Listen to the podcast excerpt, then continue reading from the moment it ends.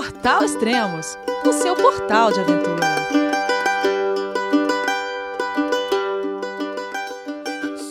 Bom dia, boa tarde, boa noite, bem-vindo a Extremos, o seu podcast de aventura. Esse é o segundo podcast da Carreteira Austral de Bikepack com o Pedro Alex.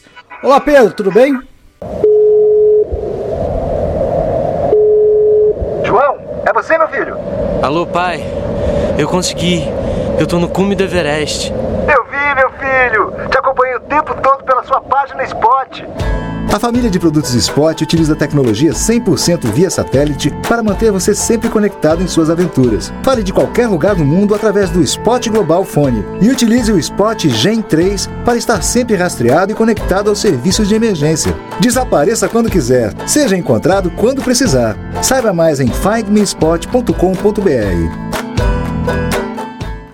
E aí, Elias, tudo beleza? Cara, ó, tô escutando um sonzinho aí de fundo, onde você tá? Tô em Coiaique aqui, parei aqui no, no, no restaurante da cidade, o único que tá aberto, né? Porque hoje é dia 31, ninguém veio se aventurar na Patagônia para passar o Réveillon, não. ó, eu resolvi vai... comer um cordeiro hoje de presente de, de último dia do ano, né? Então parei aqui pra comer um cordeiro, tomei uma tacinha de vinho e vou seguir ainda porque falta chão. Oh, maravilha, que banquete, hein? Despedida de ano. É, merecido. Já tinha dois dias que eu não comia comida, né? Só no sanduichinho de Ramon com queso. Como assim? Mas o que, que é? Não, não encontrou vilarejos é, que, que dava pra comprar comida? Como, como foi? Foi timing, né? Foi timing, na verdade, porque ah. até passei por alguns vilarejos mas quando eu chegava, ou era tarde demais ou cedo demais, então não tinha comida. Uhum. E passei, tipo, cheguei até a passar alguns perrengues assim, né? Porque a última vez que a gente falou, eu tava em Tevelin, né? Do lado da Argentina. E aí eu saí, 35 quilômetros depois eu consegui cruzar a fronteira pro Chile, uhum. que é o Passo Futalefu, né? Aí cruzei o passo, parei na cidadezinha de Futalefu, fiz um almocei maravilhoso lá, muito bonita a cidadezinha. Inclusive esse vale é muito bonito, aconselho demais quem, quem quiser viajar por ele, que vale muito a pena.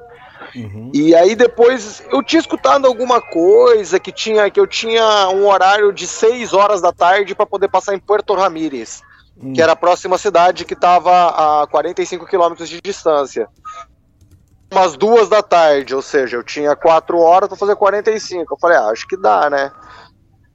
E aí, mas eu não tinha entendido direito por que que tinha esse bloqueio na estrada tal. Peguei e fui, passei em Porto Ramírez, falei, ah, vou seguir de uma vez, já nem parei em Porto Ramírez. Falei, vai ter uma cidade daqui 30 quilômetros, paro lá para comer. Aí cheguei, quando eu cheguei era a Via Santa Lucia. E teve um desastre ecológico lá na realidade um glaciar se desprendeu da montanha por causa das chuvas que está tendo aqui no Chile. Caramba. E engoliu, engoliu dois terços da cidade, né? Assim, do, do povoado, né? Mais de 20 mortos tal. E, então cheguei lá não tinha absolutamente nada. O povoado estava todo evacuado, só o exército e que já me mandou me evacuar na mesma hora de lá, né? e é justamente aonde é, começa a onde começou de fato a carreteira austral para mim, né? Porque a estradinha que vem do Passo Futalefu encontra com a carreteira austral, que vem de, de Puerto Montt, né? Uhum. E aí eu cheguei, tinha dois sanduíches ainda na mochila, só que a próxima cidade era 67 quilômetros de distância, né? e, e, isso já era sete da tarde. Então eu tive que. não tive opção, né? Tive que ir. Ainda tá. tentei fazer força pra, pra ver se eu pegava alguma coisa aberta, mas quando eu cheguei em La Junta já era meia-noite e não tinha absolutamente nada aberto. E foi onde você dormiu? Foi aí que eu dormi, não consegui, achei um ponto de ônibus lá, pô, hotel cinco estrelas, né? fiz o bivac, fiz o bivac no ponto de ônibus, maravilhoso, dormi bem. Aí acordei cedinho, as coisas só iam abrir 9 horas da manhã em, em La Junta. Aí, eu, aí tinha uma cidadezinha, a, a próxima era Puyuap, 37 km de distância. E aí eu toquei direto pra Puyuap. peguei muita chuva nesse trecho. É um trecho muito bonito também, maravilhoso. Quer dizer, aqui nesse pedaço já não tem, não tem nada feio, né? Sim. É, tudo é chocante, é glaciar, é, é fiord, é lagoa, de repente você, tá, você não sabe se é o Pacífico, se é lagoa que você tá passando do lado, porque tudo se mistura. E aí, quando eu cheguei em Puyuap, tava chovendo pra caramba, tava com muito frio. Isso era umas nove e meia da manhã, já quase 10 horas, assim. Não tinha nada aberto, absolutamente nada. Achei um mercadinho. E aí cheguei no mercadinho, comecei a fazer compra, pedi pra mulher se ela perguntei se ela não vendia café, alguma coisa quente. Ela disse que não. Perguntei se ela não podia me preparar, que eu pagava. Ela disse que não também. Aí comprei alguma coisa, perguntei se eu podia comer, ela disse que não também. Aí eu falei, pô, não acredito. Aí ela foi, falei, não, mas olha, tá chovendo, onde que eu vou comer? Ela falou, não sei, mas aqui você não vai comer que você vai sujar meu balcão. Poxa. Aí eu falei, não, tudo bem. Aí paguei ela assim, ela pegou, colocou, viu minha mão, falou, é, você tá com a mão gelada, né? Aí eu nem respondi, né? Hum. Se você tem que medir as palavras nessas horas, né? Aí eu fui sair, eu pedi pra ela, ah, você pode me dar uma sacola a mais pra mim poder embalar o sanduíche? Ela falou, não, não posso dar sacola. Eu falei, não, mas uma sacolinha a mais. Não, eu não dou sacola, se você quiser eu te dou uma caixa. Eu falei, não, a caixa não serve para me levar na bicicleta. Ela falou, as regras aqui são essas, ou você se adapta ou fica sem. Falei, muito obrigado, senhora. Tive que comer embaixo de uma varanda na chuva, um frio. Nossa senhora foi pesado. Mas daí consegui fazer uns sanduíches e aí a próxima cidade tava 87. Hum. Que já nem lembro mais, era uma vila. A vila também não tinha mais restaurante aberto. Aí consegui comer um sanduíche, fazer mais dois sanduíches e, e seguir para mais 57, que era a vila de Manueles, que foi onde eu dormi essa noite. Aí eu já tava muito cansado, muito destruído, resolvi pegar uma pousadinha, né? Também sou filho de Deus. Falei, hoje é, hoje é merecido uma pousadinha quentinha. E foi igual uma miragem, né? Porque, pô, tava na estrada vendo todas aquelas casinhas, né? Ninguém coloca nem a cabeça para fora com as chaminés saindo fumaça. Eu falei, cara, lá dentro deve estar tá muito quente, né? E eu aqui passando esse frio. E eu ia vendo essas casinhas só pensando isso. Quando eu cheguei na pousada, a primeira coisa que eu vi foi a lareira. Sentei do lado da lareira, fiquei meia hora lá, até antes de tomar banho, só esquentando. Muito bom. E vem cá, isso foi, isso já foi o terceiro dia. Você tá no quarto dia agora, não é? Isso, tô no quarto dia. É. Hoje eu saí de lá de manhã e, e a, a, meta era bater de uma vez aqui em Coiaique, que são 75 quilômetros tudo rípio, né? Só que hoje eu tava muito cansado, parece que eu fui amarrado num, num tronco e que me espancaram com um taco de beisebol. Tô todo dolorido e o frio tá muito frio. Muito, muito, muito frio. E você para, tipo, pra tirar uma foto, parece que você parou uma hora. Na hora que você recomeça a pedalar, dói tudo, o corpo esfria muito rápido, perde calor muito rápido. Tanto que hoje, mesmo sem chover, eu usei todas as camadas de roupa que eu tinha. usei segunda pele, usei casaco de pluma e usei anorak. E o vento tava castigando mesmo de Ó, frio. Se tá frio assim durante o dia e a noite pra você, pra você dormir. É, então, tava. Em La Junta eu sofri um pouco, viu? No... Ah. Porque, bom, o meu, o meu saco de dormir é pra 10 graus com, com conforto, né? Tá. Deve estar tá fazendo menos 5. E o bivac ajuda a dar uma isolada nele já. Sim. E eu coloco ainda o casaco de plume e coloco uma calça. Mas, assim, é frio, né? É frio. Tá. É, você fez as médias suas, são é o quarto dia, quarto dia de, de viagem, de ciclo viagem. Hoje você ainda não terminou, né? Você ainda vai pedalar mais quanto tempo ainda? Agora, que horas são aí? Aqui para mim é 17, 5 e 17 da tarde. Aqui são 4 e 17. É uma hora menos só. Você deve pedalar até que horas hoje? Eu acredito que até umas 11 da noite daqui. Que seria meia-noite aí, né? E é. porque aqui até 10 horas da noite daqui é, é, cl é claro. Isso. É, escurece muito tarde nessa época do ano, né? Nós estamos muito ao sul. Sim, se eu não me engano, até as 10 da noite deve ter um pouquinho de sol. Depois que o sol some, ainda fica claro que até umas 11 horas, não é isso? Isso, isso, isso. Você ainda consegue ficar naquele meio, naquele lusco-fusco, né? Isso. Tem mais é. uma horinha ainda para render de lusco-fusco. Mas ah, eu tenho ainda 91 quilômetros daqui para frente, até onde eu vou parar hoje, que é na, na Via Cerro Castillo, que é onde eu tô pretendendo dormir. Você vai passar Até o ano. eu- É, onde eu vou passar o ano, provavelmente dormindo maravilhosamente bem. Já faz, acho que desde que eu sou bebê que eu não faço isso. Mas vou fazer numa felicidade do mundo de não ver a passagem do ano. Sim. E porque também é um limite de, de- de- da Via Cerro Castillo pra frente, aí é a parte selvagem mesmo da carretera austral. Dali pra frente não tem mais nada de asfalto. Pra você ter uma ideia, a próxima vila depois de Cerro tá 95 km de distância. Hum, entendi. Eu entro Até, numa parte muito, muito isolada. tá, até agora você tem pedalado por, por estrada de asfalto ou rípio também? É, mais ou menos, do, de- desde que eu entrei na carretera austral, tem vindo meio, meio a meio. Tá. Quando eu, quando eu comecei a pesquisar a carretera austral, sobretudo depois lendo o livro do, do Guilherme Cavalari, né? é, Pumas não comem ciclistas, eu acredito que quando ele fez, já tem uns 3, 4 anos, esse trecho tinha apenas alguns pedacinhos de asfalto. Uhum. Mas agora o governo chileno tá entrando pesado mesmo. Pra, pra... Diz que do ano passado para agora, muitos trechos foram asfaltados. E tá em obra vários trechos ainda que são hippie, que eu passei por hippie, mas que quem vir aqui o ano que vem já não vai ser mais hippie. Tá, entendi. Eles estão entrando pesado, mas eu acho que eles querem fazer chegar mesmo o asfalto aqui em Coiaique, né? Porque é uma grande cidade e tal.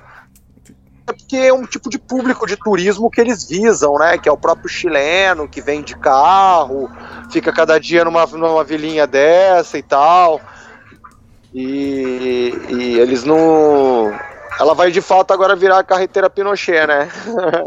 Ah, porque ela foi ela é um desses a carretera austral é um desses megas projetos né que, que surgiram na ditadura assim como no Brasil a gente fez a Transamazônica para conectar áreas isoladas o Pinochet fez aqui a carretera austral para conectar a Patagônia né sim. só que ela ficou muito isolada por muitos anos né e agora parece que está existindo um esforço maior de conexão e de estruturação dessa via mesmo né Tá.